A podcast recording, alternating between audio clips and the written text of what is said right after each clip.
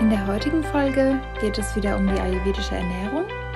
Im Speziellen dreht sich heute alles um die sechs verschiedenen Geschmacksrichtungen, die wir haben im Ayurveda. Du erfährst, was die Geschmacksrichtungen sind, welche Lebensmittel du pro Geschmacksrichtung ranziehen kannst und außerdem, welche Wirkung die Geschmacksrichtungen auf deinen Körper haben, was du auf jeden Fall vermeiden solltest und wie du Step by Step in deine Umsetzung kommst. Los geht's!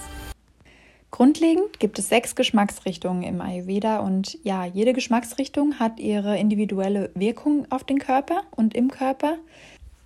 Wir haben den süßen Geschmack, den sauren Geschmack, den salzigen Geschmack, den scharfen, den bitteren und den herben Geschmack. Der süße Geschmack regt die Bauchspeicheldrüse an und hat eine beruhigende Wirkung. Das kennst du bestimmt. Lebensmittelbeispiele für den süßen Geschmack sind Reis, Weizen, Kartoffeln, Getreide und zum Beispiel süße Früchte wie Bananen. Der saure Geschmack wirkt anregend, stimuliert die Produktion von allen Magensekreten im Prinzip und stimuliert auch den Speichelfluss und ja, hat eine zufriedenstellende Wirkung. Lebensmittelbeispiele dafür sind zum Beispiel Joghurt, Zitrone, Essig, Tomate. Der salzige Geschmack regt deinen Appetit an und stabilisiert, also hat eine stabilisierende Wirkung. Und als Lebensmittelbeispiele gelten Salzarten, also Steinsalz, Meersalz und so weiter, Stangensellerie oder Seetang. Das ist alles entspricht dem salzigen Geschmack. Wir haben den scharfen Geschmack, der regt den Stoffwechsel an und wirkt auch wärmeerzeugend und reinigend und ja, hat eine sehr aktivierende Wirkung auf jeden Fall. Ja, scharf kennen wir aus der Küche von den meisten Küchengewürzen, die so sehr anregend sind, unter anderem von Zwiebeln, Rettich, aber auch Paprika. Das entspricht alles dem scharfen Geschmack.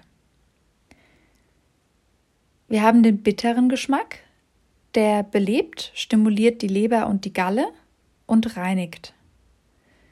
Der bittere Geschmack kommt in grünem Blattgemüse vor, auch Blattsalaten, Kräutern ganz klassisch jeder Art und ähm, auch Gewürzen. Der herbe Geschmack, unser letzter Geschmack, der wirkt zusammenziehend, trocknend und beruhigt die Schleimhäute. Beispiele hierfür sind Salbei, unreife Bananen, Brokkoli, Auberginen oder Spargel. Jetzt hast du hoffentlich schon mal ja so einen kleinen Einblick in die Geschmacksrichtung und was das ungefähr darstellt im Ayurveda. Und ja, wie ich vorhin sagte, es ist einfach wichtig, dass in jeder Mahlzeit alle Geschmacksrichtungen integriert sind.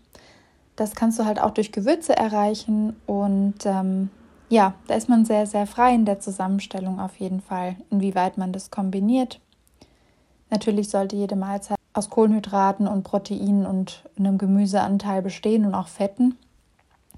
Genau, aber da ist man sehr frei in der Zusammenstellung. Es gibt im Ayurveda Kombinationen von Lebensmitteln, auf die man tunlichst verzichten sollte, weil sie einfach für jeden eigentlich unbekömmlich sind. Ja, die werden sogenannte als falsche Kombinationen beschrieben und ja werden als Ursachen verschiedenster Erkrankungen angesehen ähm, ja, die behindern einfach gewisse Transportfunktionen im Körper, verunreinigen das Blut, ähm, ja, was zum Beispiel die Ursache vieler Hauterkrankungen ist. Und die werde ich dir jetzt mal vorstellen.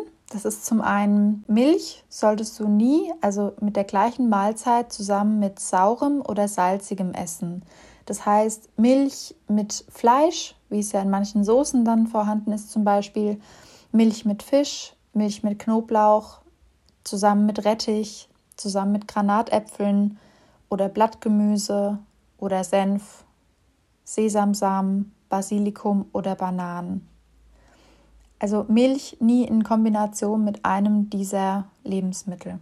Milchfreundlich sind hingegen zum Beispiel die Mango, Weintrauben, Honig, Ghee, Butter, Ingwer, Pfeffer, Zucker, Reisflocken, Gerste und die Amlerfrucht. Fleisch solltest du nicht mit Honig, mit Sesam, Milch, Rettich oder Zuckerrohrprodukten oder Sprossen kombinieren. Der Hintergrund ist hier, dass einfach zum Beispiel tierische und pflanzliche Eiweiße nicht kombiniert werden sollten, weil es einfach extrem schwer zu verstoffwechseln ist. Genau. Frische Früchte solltest du immer als gesonderte Mahlzeit essen, also am besten nicht zusammen mit gekochten Speisen. Und speziell saure Früchte solltest du nicht mit Joghurt oder mit Käse zusammen essen. Ja, dann sind wir auch schon am Ende der Folge angekommen. Ich hoffe, du konntest etwas mitnehmen für deine Gesundheit. Ja, im Prinzip geht es einfach darum, dass, dass wir unsere Gesundheit fördern, dass wir unsere Leistungsfähigkeit steigern, denn das möchten wir, glaube ich, alle.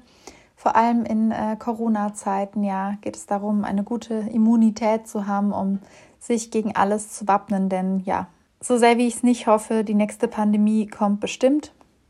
Es ist einfach so, wenn wir immer mehr in den Lebensraum verschiedene Tiere eindringen und auch ja, die Flora und Fauna derart äh, ja, zurückdrängen und ähm, wie gesagt auch missachten. Aber das ist ein komplett anderes Thema.